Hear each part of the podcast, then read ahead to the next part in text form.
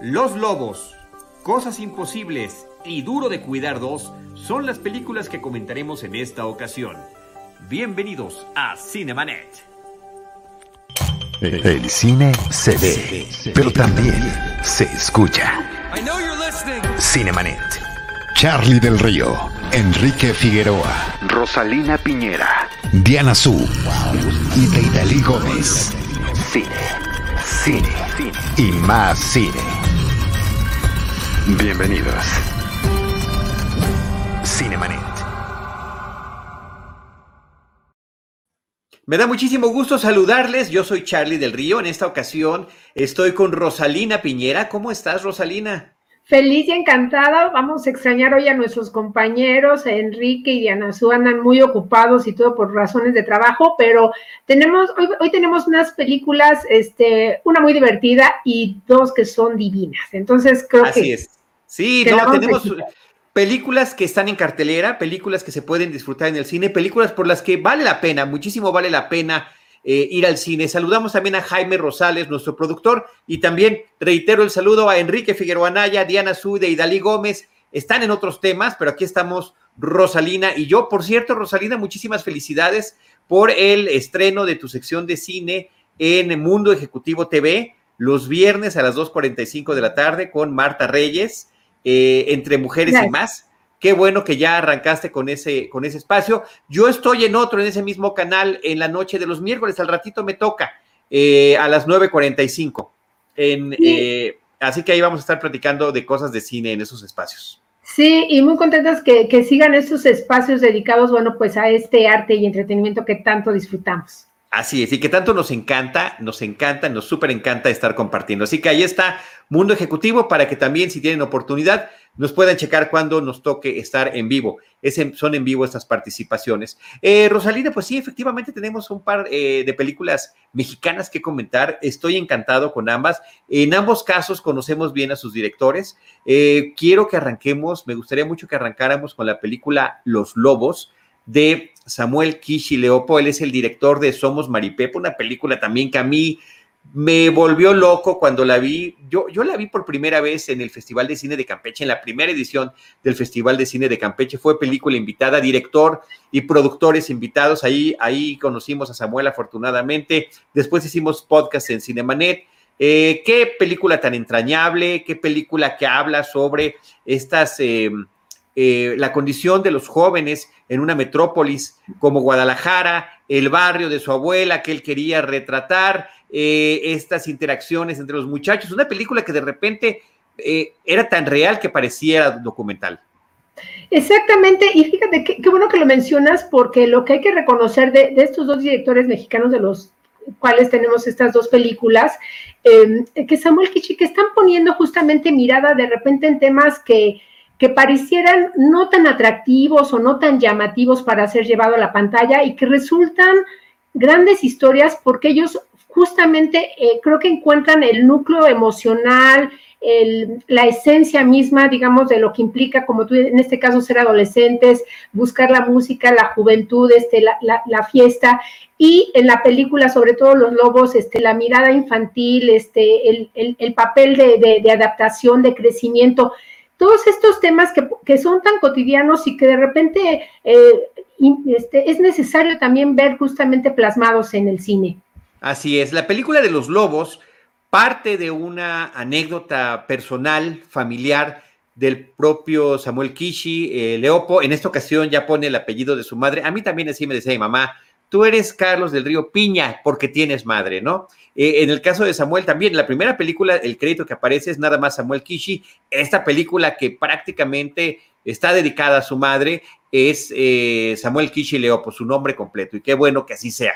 La película parte de esta anécdota eh, en las que él fue a vivir a Estados Unidos con su mamá, migraron hacia allá.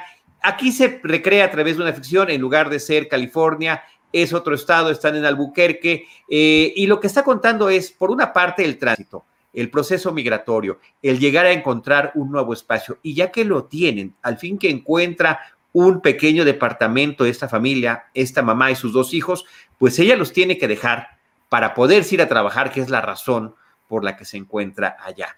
Entonces, eh, y esto es la anécdota básica, a través de una grabadora de cassette, ella les deja historias, les deja cuentos, les deja las reglas con las que deben de, cuidarse ahí en la casa, de quererse, no pelearse, no salir, etcétera, y les deja hasta clases de inglés, Rosalina. Sí, exactamente. Y justo cuando mamá sale de casa, ¿no? Que, te digo, tan solo la historia de ella me parece que, bueno, da para muchos temas, porque no solo tiene que encontrar un trabajo, sino que necesita dos para pagar un lugar que, que no es lo suficientemente pues decoroso o como lo que, lo que sería como un, un, hogar idóneo, justamente pues para dejar a los pequeños, los tiene que dejar encerrados.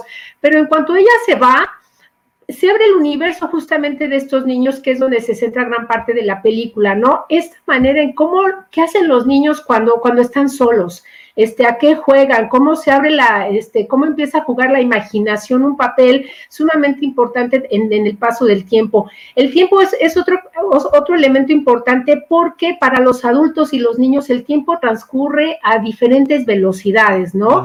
Lo que para a lo mejor ella es una jornada muy rápida, para los niños es una eternidad de estar solos sin la mamá. Entonces, de repente, pues pintar paredes, aprender a, a abrocharse los zapatos, este, mantener estos espacios, asomarse a la ventana, ver otros niños que juegan, eh, ser ellos parte como de historias fantásticas, porque la película tiene un añadido ahí de, ilustraciones, ¿no? Justamente que te ayudan a recrear todo lo que está pasando en la mente de estos pequeños.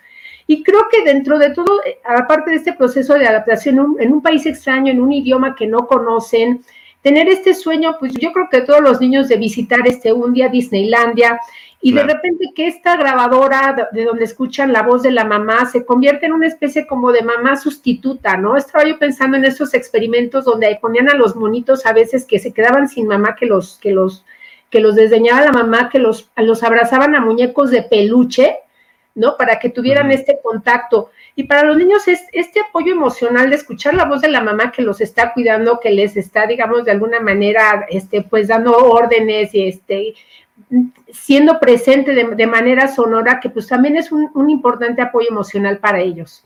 Sí, absolutamente. Y eh, el título de la película, Los Lobos, ellos juegan a que son lobos, a que son lobos los niños, cada uno tiene su propio dibujo, a que su mamá también es lobo y eh, justamente en ciertos momentos de la película, a través de la imaginación, vemos que cómo estos dibujos que ellos eh, plasman en la pared, de repente cobran vida y estamos viendo qué poder tengo yo, qué poder tienes tú, a dónde vamos, ¿no? Y la mamá, la mamá que en una de esas grabaciones eh, enfatiza lo que esto significa, y lo voy a citar porque es muy bonita la cita. Ustedes son lobos fuertes, los lobos no lloran, los lobos muerden, ellos aullan y protegen su hogar. Y esa se vuelve una de las máximas para ellos.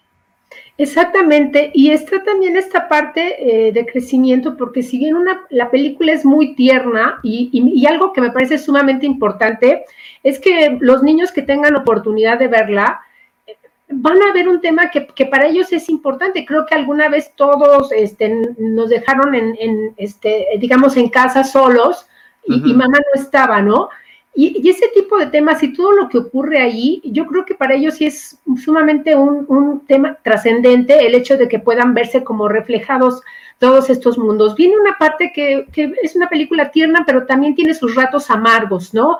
Porque de repente ellos tienen que aprender a, convivir con otros niños que, que pues también de alguna manera están en ese proceso de adaptación hay un acento fraternal, ¿no? Con unos vecinos que pertenecen también a otro país y que también de obviamente, pues también es sumamente importante. El papel de, la mamá, ¿no? También lo que implica una mamá trabajadora desde esta angustia de, tener que separarse de ellos, de, tener que este, de trabajar dobles, los largos trayectos, las largas jornadas. Y eh, quiero, quiero rescatar un poco la naturalidad con la que, trabajan estos dos eh, pequeños actores que son hermanos en la vida real que es Maximiliano Nájar Márquez y Leonardo Nájar Márquez, que conservan, eh, pues yo creo que por razones muy prácticas, sus nombres este, originales es Max y Leo. Marta Lorena Reyes, que hace el papel de, mamá, y que tuvieron que convivir justamente para poder lograr esta, eh, esta, este cariño que transmiten en pantalla. Estuvieron conviviendo varios, varias este, semanas, varios días. Eh, ellos obviamente pues tenían que compartir los espacios y todo como para irse adaptando y poder dar esta idea de una familia. Así es, y me parece que lo logran eh, muy bien. Además de las anécdotas personales del propio Samuel Kishi y de su hermano, el propio Samuel entrevista a su hermano para recordar, para reactivar estos recuerdos, estas memorias. El hermano es músico y él hace la música para la película también, como ya han trabajado juntos, por supuesto. Kenji. Y, Kenji. Eh, y, y, además iba creando la música conforme estos recuerdos iban aflorando y me parece que, pues por supuesto que quedan perfectamente bien plasmados en la historia. Pero hice ese tema que estabas comentando, Rosalina, sobre la vulnerabilidad de los niños en soledad, encerrados en este departamento, eh, jugando en el pequeño espacio que tienen, activando su imaginación al máximo, con el apoyo de la videocassette, de la, audiocassette, pero además la ventana la ventana como ese mundo prácticamente inaccesible al, que quisieran eh, acceder, pero que finalmente representa peligros reales. Ellos escuchan todo tipo de cosas que, pueden resultar eh, impactantes para ellos, ¿no? Desde peleas, relaciones amorosas, en fin, todo lo que escuchan y lo que ven también. Eh, me parece que esa parte también está, este, este, encierro que están viviendo me parece que está muy bien retratado y que lo vamos percibiendo conforme, vamos viendo a los personajes. Y por otra, la empatía o la solidaridad que puede o no haber con algunos de los vecinos, de qué forma están expuestos y la vulnerabilidad de la mamá, porque qué mamá no se queda, como decimos en México, con el Jesús en la boca, pensando que sus hijos están solas mientras ella tiene que ir a cubrir dos turnos laborales para poder sacar a su familia adelante. Eh, y bueno, pues vemos una serie de situaciones que justamente se desencadenan a partir de este planteamiento. Exacto, y sobre todo en el recorrido de, la historia, conforme va avanzando el relato, pues vamos a conocer, em, porque no se nos da toda la información, ¿no? Hay ciertas cosas que vamos y que ignoramos y que vamos a ir conociendo, por ejemplo, por qué se han ido a otro país, este, dónde está el papá, este, qué le ocurrió, cuáles son las referencias que tienen ellos acerca de su familia, ¿no? ¿Qué significa esto? Esta película eh, ganó el Gran Premio del Jurado Internacional en, el Jurado Internacional en el Festival de Berlín del año 2020, dentro de la sección eh, Generación eh, K que está dedicada justamente al cine infantil y juvenil. Y también se, se ganó un merecido premio, me parece, el Peace Film Prize, por, el mensaje de paz que llega, ¿no? Porque, que lleva, porque es una película obviamente que habla también de la multiculturalidad, pero acerca de lo importante que es justamente contar las historias de, la infancia, ¿no?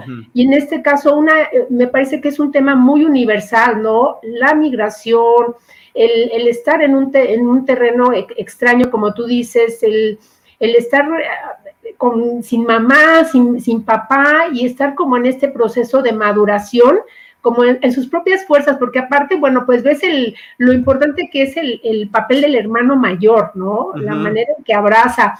Y yo creo que muchos capturas como toda esta esencia de la inocencia infantil, que me parece que es, es tan natural y como, y como bien dices, creo que sí tiene como un toque cierto documental. Además están estos, estos, de repente, estos rostros, ¿no? De todos estos migrantes que de repente aparecen y que le da un toque muy especial y entrañable a la película. Sí, hay muchos momentos de la película en la que simplemente la cámara está viendo de frente a personajes de ese entorno, eh, multiculturales, de eh, la mayoría de ellos de escasos recursos económicos. Están solamente eh, parados frente a la cámara observando, mientras escuchamos algunas de las historias de lo que están viviendo los pequeños, cómo se van relacionando esas historias. Por una parte, la búsqueda del departamento donde van a estar, o por la otra, el tipo de gente con la que tienen que convivir o que está en su alrededor inmediato. Y bueno, en, el tema de la, de la empatía, pues está la, los caseros, ¿no? La pareja de la tercera edad eh, china, que eh, son los dueños del edificio, son los dueños del departamento y la forma en la que se relacionan con ellos. Y la mirada infantil, me parece que la película logra transmitir la perspectiva desde el punto de vista de estos niños de 8 y de 5 años.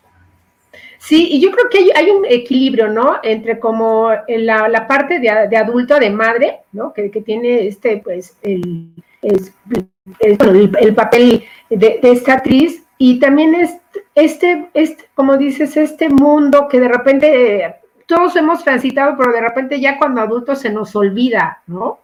Eh, y creo que me, me, parece que lo ha logrado este Kishi, una película eh, muy honesta, eh, muy realista, muy natural, muy emotiva, discreta, tierna, y, y, creo que la verdad todo el mundo sale así como, como tocado.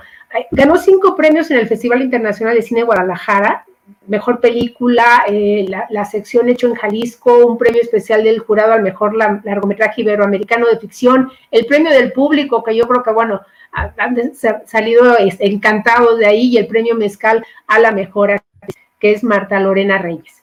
Sí, no, extraordinario, de verdad, y muy emotivo, eh, logra transmitir unas emociones eh, muy gratas en el espectador. Y mira, a lo largo de nuestra charla, nuestro productor Jaime Rosales ha estado poniendo una serie de imágenes de pósters y arte de la película, y qué bonito es, porque el arte de la película juega con fotografías sobre las que están algunos eh, trazos como si fueran los infantiles, de cómo se disfrazan, pese a la precariedad económica, cómo logran encontrar todos, incluyendo la mamá, la manera de ir saliendo adelante y no solamente cubriendo las necesidades básicas, sino también en algún momento esta ilusión de la diversión eh, que tanto añoran desde que arranca la película, una promesa que se ve como complicada de cumplir, que hace la mamá como para distraerlos y darles una zanahoria que puedan ver a lo lejos, que es el prometido viaje a Disney.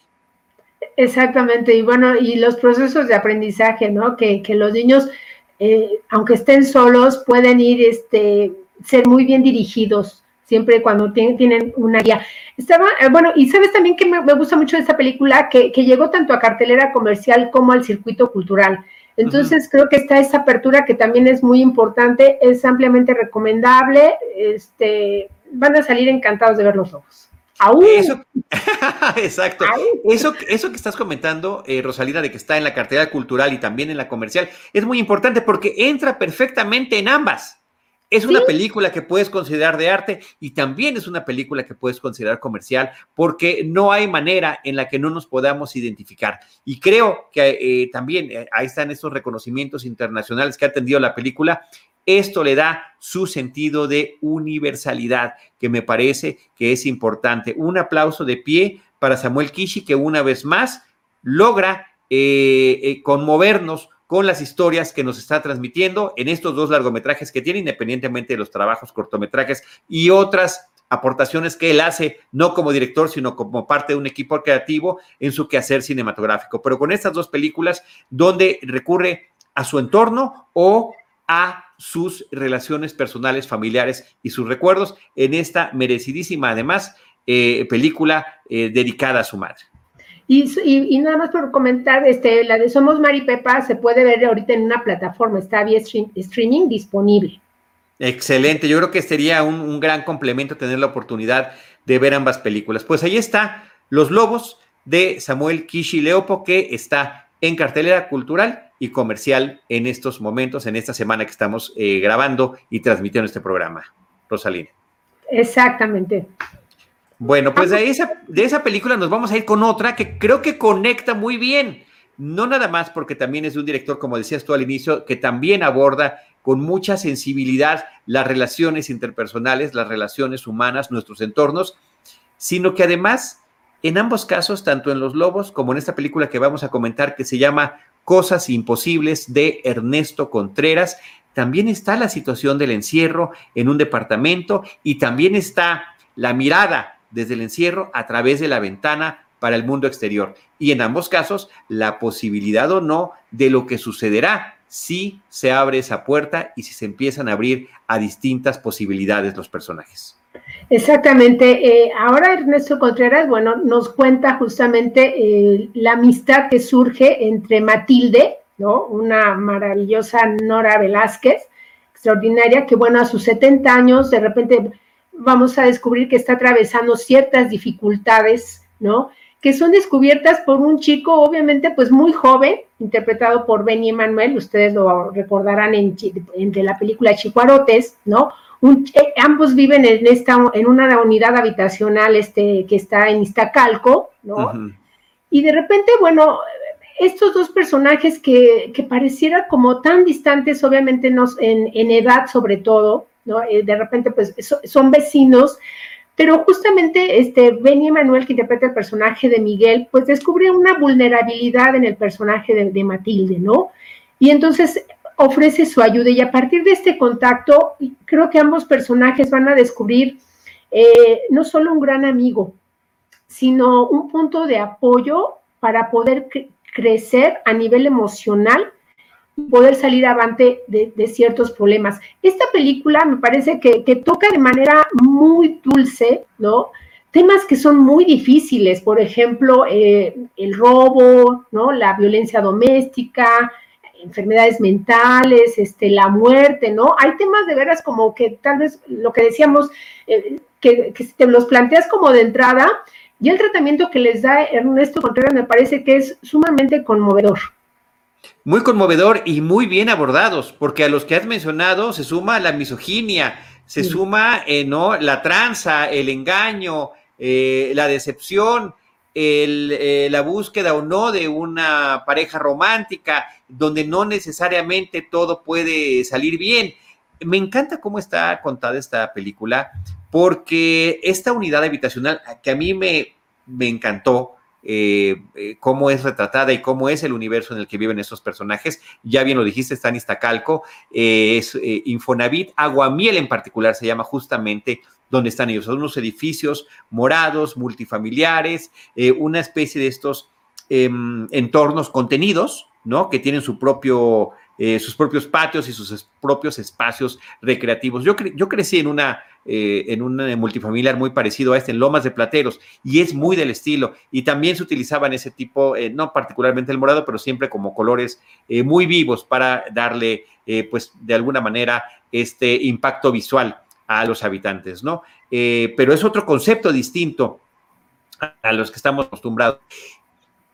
Eh, retrata la ciudad no nada más a través de la unidad habitacional, sino también el metro, Tlalpan. Eh, nos lleva en esos recorridos donde uno puede decir, efectivamente, esta es la ciudad donde vivo y no me está mostrando lo que normalmente veo en una película mexicana, que es el centro histórico, la Condesa, la Roma, Polanco, etcétera, ¿no? Como que hay una serie de Claro, claro, que son los de siempre. No, aquí nos está mostrando una ciudad real, una ciudad viva eh, la historia de esta eh, unión de personajes que ambos tienen unas historias, a pesar de la diferencia de edad, muy similares. Hay un tema de soledad, hay temas de violencia doméstica, hay formas en las que se pueden identificar y tratar de, de apoyar de manera mutua, pero al mismo tiempo, cada uno tiene otros problemas distintos, ¿no? Posiblemente eh, visos de esquizofrenia por parte de la señora, eh, el, tema de la historia que tiene con su esposo me parece que es aterrador,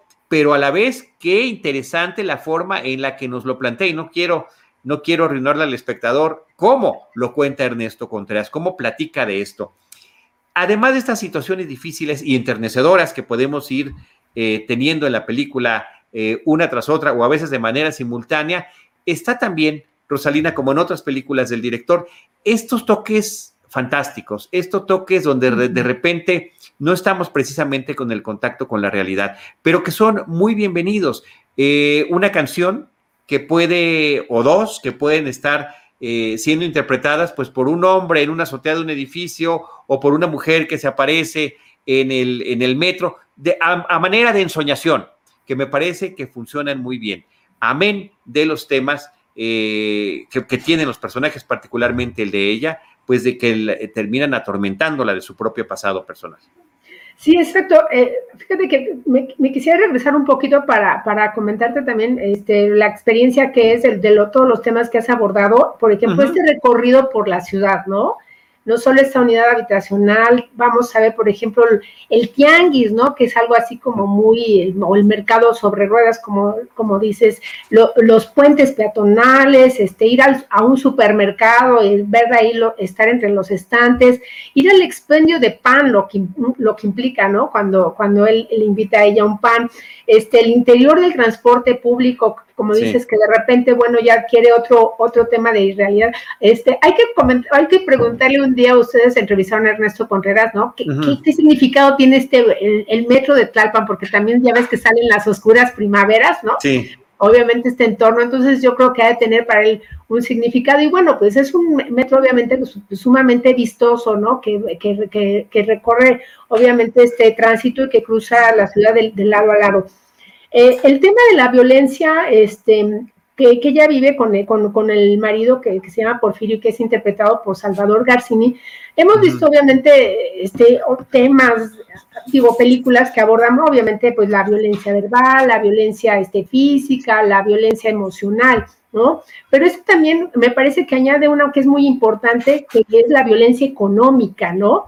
El hecho, por ejemplo, tan solo de, que van al supermercado y entonces eh, ella, eh, o sea, es impedida a comprarse un par de medias aunque las tenga todas llenas de agujeros y estén viejas o, o que el marido se compre un televisor para disfrutarlo él y que el trabajo doméstico de, de, de o sea, de, de, estas mujeres de, muchas generaciones no sea ya, ya no digamos ni, ni siquiera remunerado, ¿no? No sea reconocido, no sea agradecido y no sea... Eh, digno obviamente pues de, que también obviamente implica una actividad económica, un esfuerzo y es un trabajo que debería de ser recompensado de, de alguna manera, ¿no? Entonces está esta violencia económica que, que, me parece que lo retrata, como dices, perfecto. Y sí son temas muy difíciles que tal vez en, en un retrato del sórdido de, de, la ciudad nos crearían como inquietud, pero me parece que aquí la, la manera en que ambos se abrazan a nivel emocional y que permiten a cada uno vencer todas las dificultades,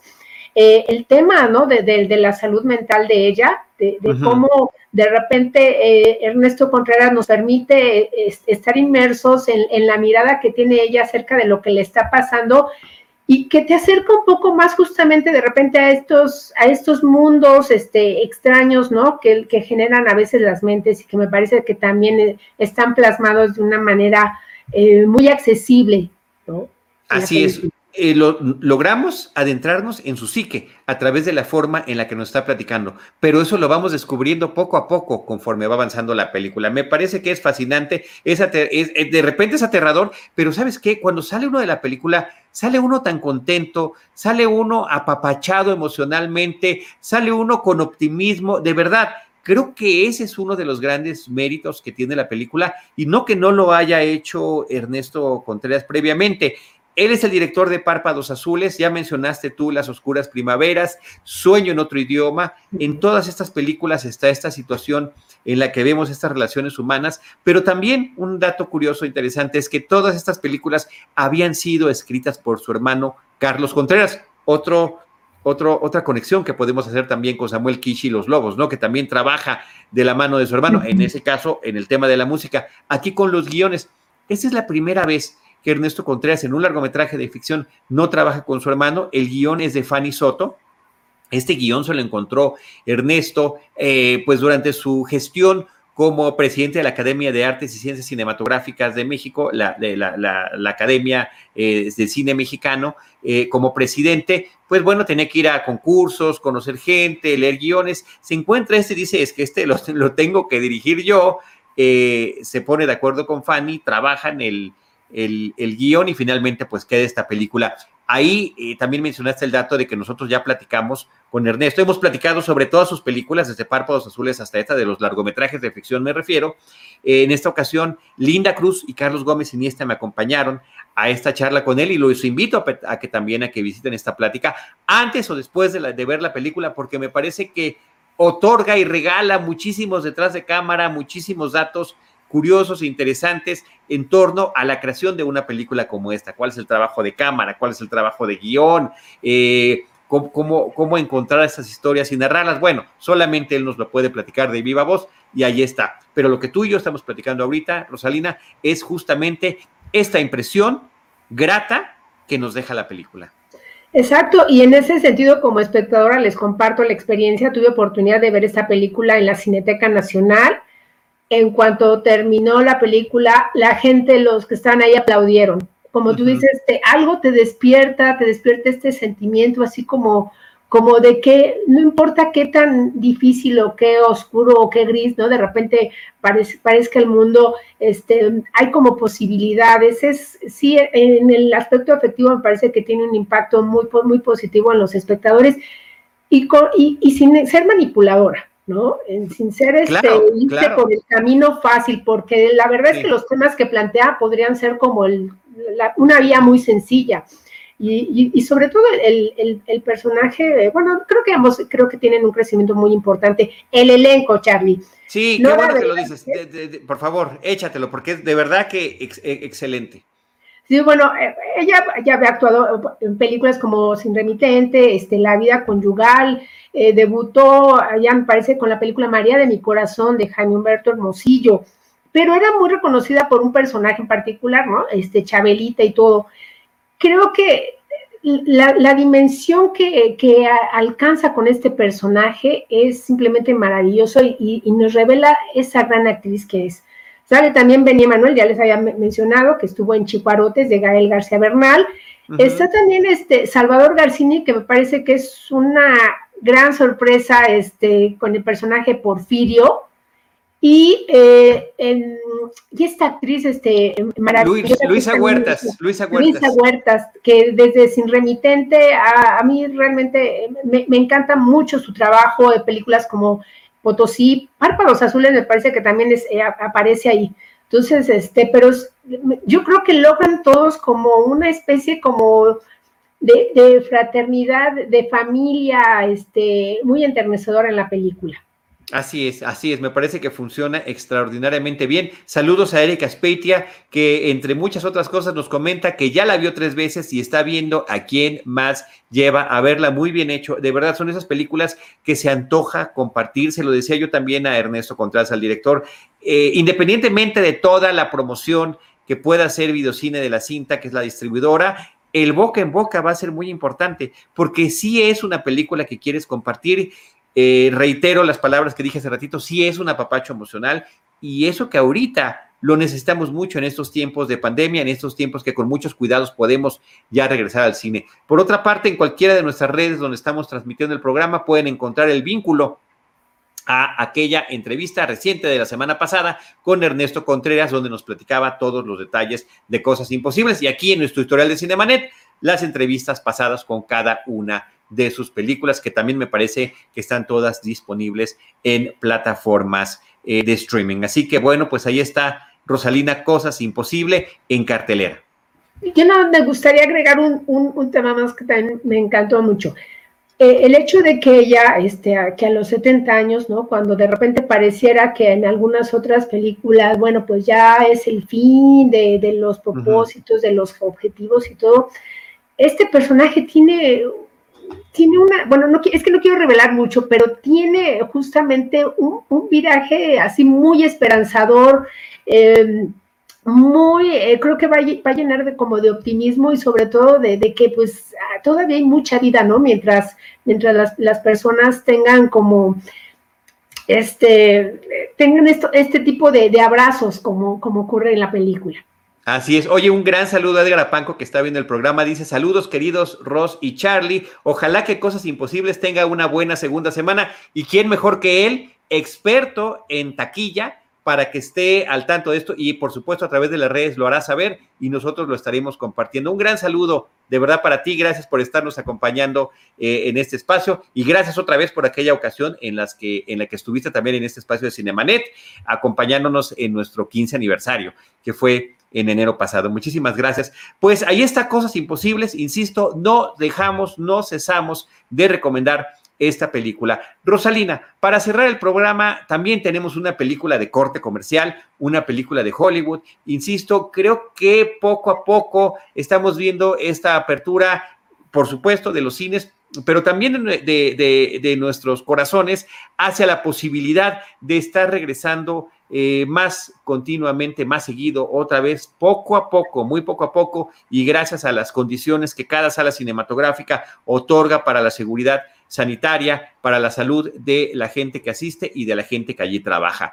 Duro de cuidar dos, es el título de esta película, de esta comedia eh, que en el original se llama Hitman's Wife's Bodyguard. Eh, es una secuela de una película que no me gusta tanto como esta, me parece que curioso. A pesar de que es una película muy sencilla, una película que todas sus premisas se basan en el absurdo en extremo, pero que, ¿sabes qué, Rosalina?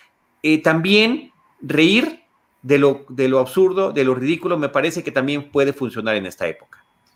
Exacto, porque bueno, de entrada, esta película, bueno, no, bueno, creo que cuando la vimos todos coincidimos en que nos habíamos divertido mucho porque es como una fusión este, muy equilibrada entre lo que es las películas de, acción con estas grandes secuelas, persecuciones, explosiones, todo aquello que, obviamente a los amantes del género les gusta, con el añadido de un humor irreverente, este, disparatado, este, a un ritmo, eso sí, bueno, pero así como de, reloj, muy bien realizado. Ahorita que estamos viendo el póster eh, de que nuestro productor Jaime Rosales nos, nos hizo favor de poner donde está Mayra al centro, mi primera idea cuando terminó la película era esa. Mayra, digo, este, Salma Hayek, Salma Hayek es el centro justamente de, esta película, es, este, es la, la, que detona, donde aparece, no deja de robarse las secuencias, el personaje de esta esposa de, un, de un mafioso, ¿no? Que de repente es, es muy, este, eh, ¿cómo diríamos? Es de armas, una mujer de armas tomar, este, muy impulsiva, que ella va con los objetivos que tiene, que, que, ella quiere obviamente formar una familia, acomodar el lugar con su marido, salvarlo, y no le importa, este, obviamente, verse inmersa en, medio de, de, pues, de un caos, ¿no? En, todos sentidos. Me parece que, que es, este, se roba la película. Sí, de alguna manera sí, e, e, en un personaje como todos los demás, que también es extraordinariamente exagerado. Estoy siendo reiterativo en, el adjetivo, porque lo es. Y un personaje que además es mexicano, lo cual me parece que está muy bien porque el acento, las palabras en español, las groserías, los exabruptos que tiene la película. Eh, tanto ella como Samuel L. Jackson, que son de ese estilo, cuando el personaje de Ryan Reynolds es justamente lo contrario, y ahí es donde funciona la comedia. El tipo es recto, el tipo, quiere seguir las reglas, eh, había jurado no volver a tocar un arma en un año, entonces a pesar de los peligros, los balazos, la sangre, los cuchillos y cualquier cosa que vaya apuntando hacia él, él pues decide no hacerlo. Eh, y tantas cosas que le empiezan a suceder. Y Salma, que en la primera película de eh, Hitman's Bodyguard o, Duro de Cuidar, la primera cinta, pues era un personaje secundario. Y aquí efectivamente como bien estás comentando, eh, Rosalina, toma este lugar central en la vida de estos personajes, con un reparto que la verdad también me parece que está interesante en la película. Eh, no nada más está eh, Ryan Reynolds, Samuel L. Jackson y Salma, que ya mencionamos, Antonio Banderas como un antagonista, también muy exagerado. Me pareciera em, como que estaba haciendo tal vez, tal vez, no lo sé. A mí me recordó como si fuera una parodia de Anthony Quinn en algunos de los papeles de Anthony Quinn, al mismo tiempo de que pues hay una broma Em, eh, digamos, eh, de estas eh, bromas cerradas o secretas o a voces, que es el hecho de que él y Salma Hayek ya han compartido pantalla, ya han salido juntos y tienen una historia de hace muchos años de haber compartido pantalla en películas pues hollywoodenses. Entonces, creo que esa parte está padre de la película. Gary Oldman también aparece en la cinta. En fin, una serie de personajes con las que se van encontrando en este recorrido físico y peligroso y letal que están pasando los personajes con estas relaciones que están estirándose todo el tiempo. Sí, exacto. En el caso de Antonio Banderas, bueno, que hace un villano así, como dices, de, estas de súper, de, locura, que obviamente está muy ofendido porque como, como es, es, griego, dice que el mundo le debe obviamente todo a Grecia y está muy indignado de la manera en que, como ha sido tratado este país a, a nivel económico, entonces está planeando un caos internacional en el cual de repente, pues, nuestros personajes se van a ver inmiscuidos. El personaje de, Ryan Reynolds me parece que, que bueno, la, la, la, comedia física que, que, logra este actor, porque de repente lo van a ver volar por los aires, lo avientan, pero aparte él, él, es, él es encantado porque él trata de tomarse un año sabático, descansar, portarse bien, este, todo recto, y de repente, pues el caos no lo abandona, ¿no? El, este, obviamente que el desastre lo persigue, y, y, bueno, creo que la química que logra el trío eh, es, es, maravilloso y es lo que logra, hace funcionar esta película, porque aparte nos, nos, nos, nos, lleva justamente a un universo creíble donde, donde tú puedes este, creerte todo, digo, dentro de, dentro de las reglas, obviamente, digamos, de la ficción y de lo que estamos viendo en pantalla, donde dices, sí, pues les está pasando esto, sí, a aquel le sucede eso y bueno, se puede levantar después de que lo aventaron este, sin un rasguño, ¿no? Este, eh, y, y, bueno, el, el, tal vez, no sé, bueno, en el, en el personaje, bueno, de Morgan Freeman también me parece que es trascendente, sobre todo eh, lo importante que significa la imagen paterna, ¿no? Que de repente también ahí está como, como retratado. Y bueno, yo creo que bueno, el trabajo de los guionistas para poder dar este ritmo continuo, porque eso sí, eh, me parece que el ritmo de, la comedia y de la película, no hay un momento en que, que, decaiga. Y eso sí, me parece que logra que, que sea entretenimiento genuino a lo largo de, toda, de todo el recorrido, de todo el relato, toda la historia de la película. Así es, pues ahí está esta cinta ligera, divertida, entretenida, el entretenimiento puro, posiblemente cuando acabe la película se nos habrá olvidado la trama, pero eh, lo importante es ese momento que nos está dejando y ese relax que yo eh, disfruté mucho, volver a reírme así a carcajadas en una sala de cine. Morgan Freeman, sí, la figura paterna de Morgan Freeman me parece que es muy, muy interesante cómo la maneja. Frank Grillo también tiene un personaje eh, por ahí secundario en la película, entonces es una serie de, personajes que normalmente se están, están intercalando estas historias de balazos, explosiones, persecuciones y más. En Duro de Cuidar 2, eh, que está también en cartelera. Rosalina, pues esas son las recomendaciones que tenemos. No quiero dejar de mencionar que la película Luca de Pixar está disponible en la plataforma de Disney Plus como parte de su catálogo.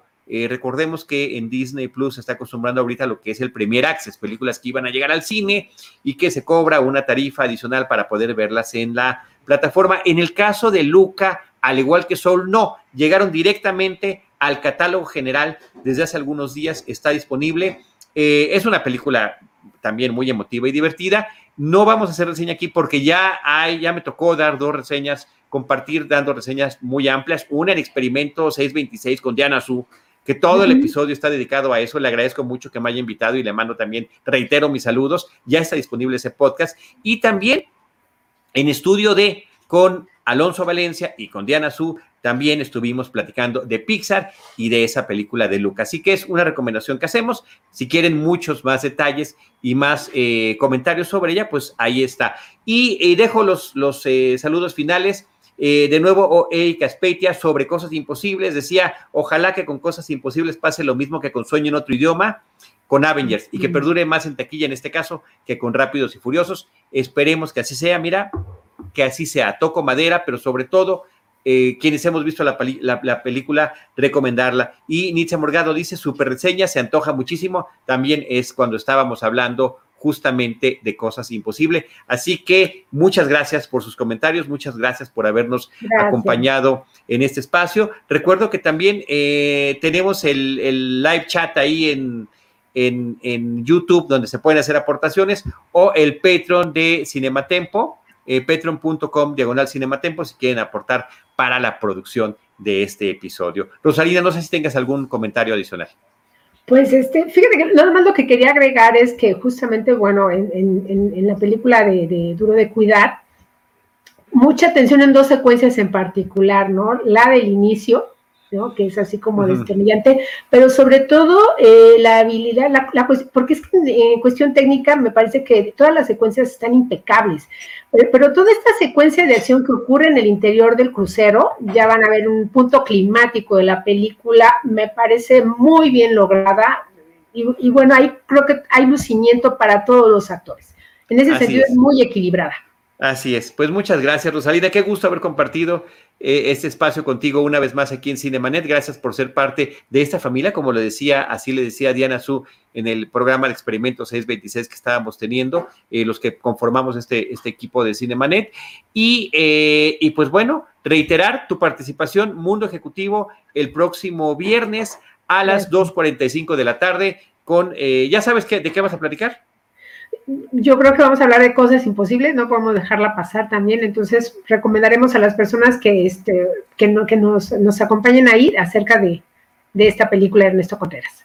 Estupendo, muchas gracias Rosalina, gracias Jaime Rosales y eh, le reitero, soy Charlie del Río y nosotros les estaremos esperando en nuestro próximo episodio con Cine, Cine y más Cine. Esto fue Cinemanet con Charlie del Río, Enrique Figueroa, Rosalina Piñera, Diana Su y Deidali Gómez. El cine se ve, pero también se escucha. Cine, cine y más cine.